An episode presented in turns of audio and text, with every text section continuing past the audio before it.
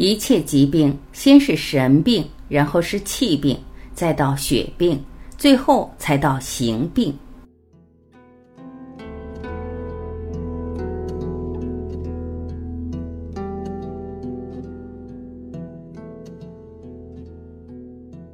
健康就是平常，还有中和。整个天地间的万事万物，就像是一个巨大的交响乐。跟天地这个大的交响乐一起走，走的平常中和，这是健康的标准。生病了，其实就是给老天踢出去了。所以病在古代叫做失常，病因叫失节或者失势。那什么叫健康呢？健康就是常。健康不是说你面色红润、精神饱满什么的，不是这些东西，也不是肌力多少、心跳多少。常是什么东西？与自己、与社会、与这个大千世界处在相对和谐的关系中，能跟着自然的节奏玩，这是最重要的一点。天气热，别人都出汗，你也能出出汗；别人走两个小时不累，你也能走得动。但如果别人都怕冷，你还是觉得热；别人都困了，你半夜三点还睡不着觉，其实已经开始跟不上了。如果你觉得自己是健康的，这已经病得不轻了。中医眼中的病有几个阶段，第一个阶段是神病，神散、神不定、注意力不集中，这是一种；敏感，容易被外界引动，动心、动情。动欲、自控力差，这是第二种。平常生活中睡不好，一惊醒怕吵、怕黑、怕鬼，这是神弱。神病严重了，形神分离，心口不一，表里冲突，你跟自己不在一起了，言不由衷，甚至喜怒哀乐发不出来，或者发之太过。比如说，现在很多综艺节目都属于太过。目的就是渲染、挑动情感爆发，制造痴迷粉丝，容易乱神。还有不急，你该高兴的时候却要压抑一下，习惯了就真的高兴不起来了。太过不急都是失常。当其时而无其气也是失常。该高兴的时候突然哭了，原本是伤心的，却强迫自己坚强。现实生活中有很多这样的情况，这是反常。什么是健康？健康就是平常，还有中和。所以学了中医就知道，祝您天天平常是最大的祝福。以前老师教给我一个看病的诀窍：一个病，西医不知道是什么，中医也看不出是什么原因，你也不知道怎么治的时候怎么办？调肠。每次病人来复诊的时候，要问他的生活状态、吃喝拉撒睡，这才是中医看病的基本指标。吃得好吗？睡得好吗？动得好吗？拉得好吗？出汗正常吗？尤其是慢性病，当他的这些基本指标调到正常了，就意味着生机恢复，气机趋长。这个时候，人体本来的生命力就能把这个病给化解掉。任何病都是这样。现在有一个很大的误区：有病就要根治，不停的治，一直治下去。因此，病人甚至整个家庭会忘记正常的生活，没有运动，没有生活，没有娱乐，没有恋爱，什么都没有，只剩下紧张、焦虑的跟病魔做斗争。这是什么？失常，你的秋千正在被人为扰乱，甚至停摆。这种情况，即使你有资源，能找到全世界最好的医生，也是没用的。一个人要康复，必须进入真实有序的正常生活中，与万物共沉浮、互交感的状态里，才能把病慢慢化掉。所以，关于养生和调理，真正重要的是。尽可能的去找让自己安心和舒服的状态，健康人也是这样，要在合适的时间、合适的地方、与合适的人，以合适的方式做合适的事，这个就是养生。佛法里叫正行正业。一切病先是神病。中医认为，一切病先是神病，然后是气病，再到血病，最后才到什么呢？形病。疾病先从生命无形的部分，即从精神信息的层面开始出问题。第二个阶段到气的部分，能量格局和运行规律发生紊乱。第三个阶段到有形的疾病层面。很多人的病，其源头是某种很大的烦恼、很大的怨恨，或者很多他们无法解决的困惑。很多时候，病是因为他们不愿意去面对、澄清、解决。为什么儒释道这么重视惭愧、反省、忏悔？先得觉察到自己错了，才有知非即离的可能。心念一转，神气也就转了，生命列车的方向也转了。当一个人的身体有大病的时候，已经是生命列车的方向错了很久了。但有一点一定要记得：信念随时有机会转回，信念一转，神气随时有机会修正。很多人对自己的生活、内心状态、身心感受无知无觉，却指望通过吃一把绿豆、几根虫草就能改变很多。这个对简单轻灵的小鸡、小鸟还行，我们这么大、身心这么复杂的人，要靠它来改变不那么容易。除非你是非常干净的肉体、非常清净的心灵，过着非常简单的生活，否则一把绿豆是调不动你的，一包汤药也不太容易做到。《黄帝内经》里有一段对话，帝曰。行必血尽而功不立者何？皇帝问岐伯：“当一个人形体破败了，气血也耗干了，治疗就很难见效，这是为什么啊？”岐伯曰：“神不使也。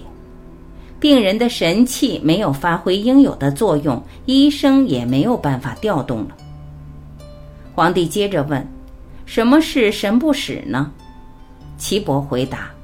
真实道也，精神不进，志意不至，故病不可愈。今精坏神去，荣卫不可复收。何者？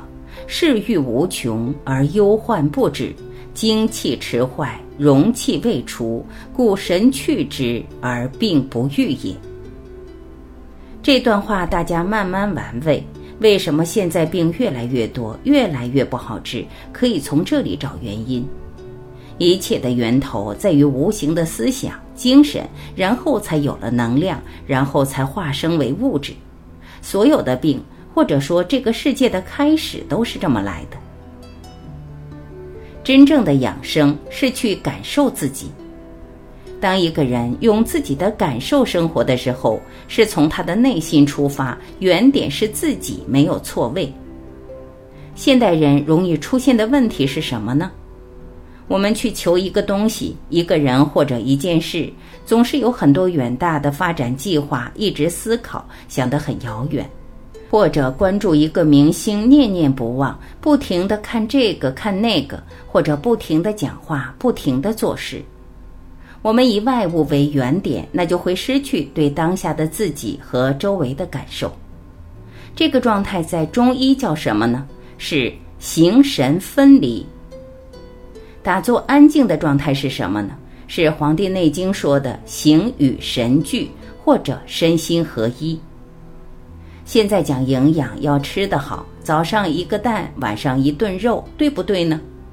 小时候我们都烧过炉子。炉火的大小决定了你应该往里面加多大的柴火，道理很简单吧？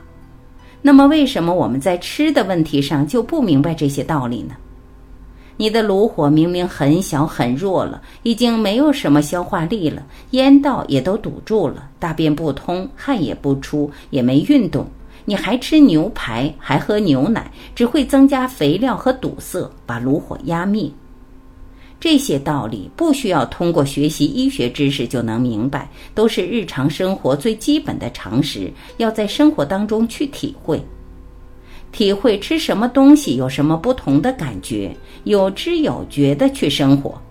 吃了某个东西，你感到不舒服，哪怕吃到第十次，你才发现，也是有知有觉的开始。合适自己才是最好的，不是去外面寻找一个外在的统一标准。所以在生活中要养成用心的习惯，去感受自己，观察自己，然后至少知道：一吃了什么东西舒服，什么东西不舒服；二跟谁在一起舒服，跟谁在一起不舒服；三想什么说什么做什么会比较安心。或者反之，会睡不着、纠结和难过。生活中时时刻刻留意观察自己，就可以时时刻刻调整自己，这是真正的养生。调柔身心，《黄帝内经》对养生和养神还有一个更高的要求：恬淡虚无，接近道家、佛家成就者的状态。恬是安静、安然的意思，带着放松的。微微的甜美，而电视剧里常见的大喜大悲是相对偏执、失中、失守的状态，不是一个平常的中和状态。这个“甜”如果换成“甜”，即甘的意思，中药有一个原则叫做“甘以缓之”，意思是所有的药只要是甜的，比如甘草，就能让人的精神、身体的运转。包括人看待问题的方式及态度柔和缓和起来。现在很多病源自缺乏缓，比如神经衰弱、焦虑症、躁郁综合症等，都是这个时代常见的。其实是大家陷入了一种太快、太急了的精神心理生活状态。太急了，神就飘在外面，气机也浮动不定，极紧且乱。生理功能也就跟着失调了。但是什么意思呢？不那么在意，无可无不可都可以，于是就有了很大的空间。这样也可以，那样也可以，而不是有所期待，执着于目标，也没有想要控制局面。所求所想的少一点，有为的习性轻一点。佛法常说自净其意，儒家讲思无邪。道家说“为道日损”，都在讲要简单一些、朴素一些。对身体差的人，我有个建议：不要学得太多太杂。现在不少人身心疲惫，但学习热情很高，什么中医、国学、身心灵，样样都不放过。无论是善意还是恶意，都是意。意最好不要动得太多。当身体弱的时候，神气是不容易收住的。从中医养生，从道家、佛家来说，修心都是第一位的。因为那个时候，你的身体像电子天平一样敏感，一个想法涌动就会有很大的变化。南怀瑾老师的书里常常提到，打坐做到比较细微的时候，你的一个念头，身体都会有变化，都会有感觉。那个时候，自然就不敢乱动念了，乱想乱看就会不舒服。精微感知力，虚己的功夫。人类的认知有两套模式，一是元神，另一个是识神。现代会用心或脑来指代。识神是逻辑思维、经验判断，偏于社会化，是由长期的后天教育、环境暗示、媒体引导，从外部世界加载而入，为我所用的认知模式。元神是指本能和直觉，中国文化里常常提到的心法、悟性，比如书画、古琴、中医、武术的高洁，能够达到出神入化、物我一体，都是在直觉和本能的层面讲的。《易经》里有一句话：“亦无思也，无为也，既然不动，感而遂通。”中国古代的圣贤认为，对于天地万物、宇宙人生的真正认识，非思维所得，非有为可尽，乃是当心灵处于寂然不动的状态，与天地宇宙相交感的时候，自然而通达一切。通过传统的训练方法，静坐、站桩。太极让我们慢慢学会不再过度依赖于五官和逻辑思维，用心直接就能体会当下的真实。我记得大学碰到某些课实在没意思，又不能离开，就坐在那里玩，放松下来，把手指轻轻放在足三里，放几十分钟，看看会发生什么。这是玩的心态。玩是传统文化里很重要的一个字，不少东西是在放松的状态里无意中体会到的。太用力思考，太有目标，往往会错过。手指放在那里，刚开始没感觉，穴位下面凹凹瘪瘪的，这就是虚。放一会儿之后，就开始突突突的跳，精气已至，气血开始感应了。过一会儿，它自己就会慢慢的开始起伏开合，它会不断蓄势，有时候会觉得下面有力在向上顶。而到一定时候，它会沿着胃经，顺着小腿接通下去，通到脚脖子那儿下不去了。为什么呢？那里是关节，这些地方不是太容易流通，而且容易存邪气，所以要打通关节。再放一会儿，它继续蓄势，砰，通到脚底了。原来身体里的寒气呀、热气呀，呼呼呼的出来了。等你的感知力越来越细微时，直接能够知道。我在大学毕业之后，每个周末就帮妈妈做艾灸，当时还帮一个老师灸。有一天晚上印象很深，在她后背艾灸膀胱经穴位，做到某个点，感觉穴位里就像有喷泉一样往上涌，像是把悬空的艾条顶起来的感觉。这种感觉说明是实，实则开。人体内部有多余的能量，自然会向外扩散。虚是什么感觉？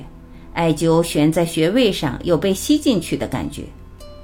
后来我发现，如果自己足够放松，拿着艾条的手会自己动，病人后背的气场会在艾灸过程中变化，把你的手其实是艾条引导到身体需要的地方。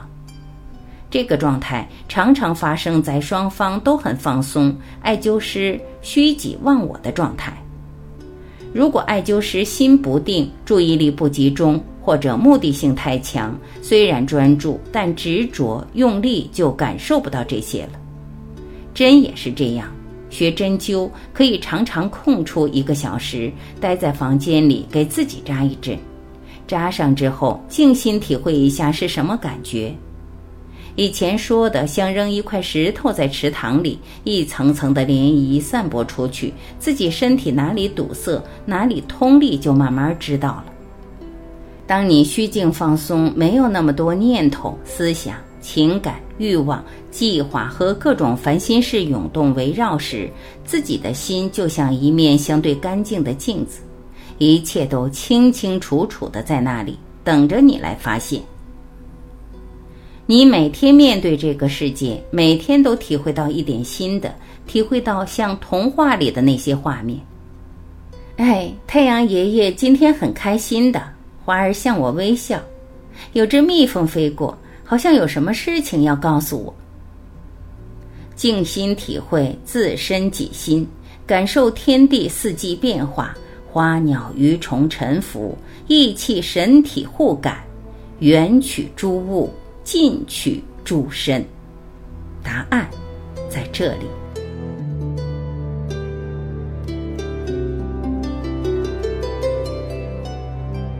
感谢聆听，我是晚琪，今天我们就到这里，明天再会。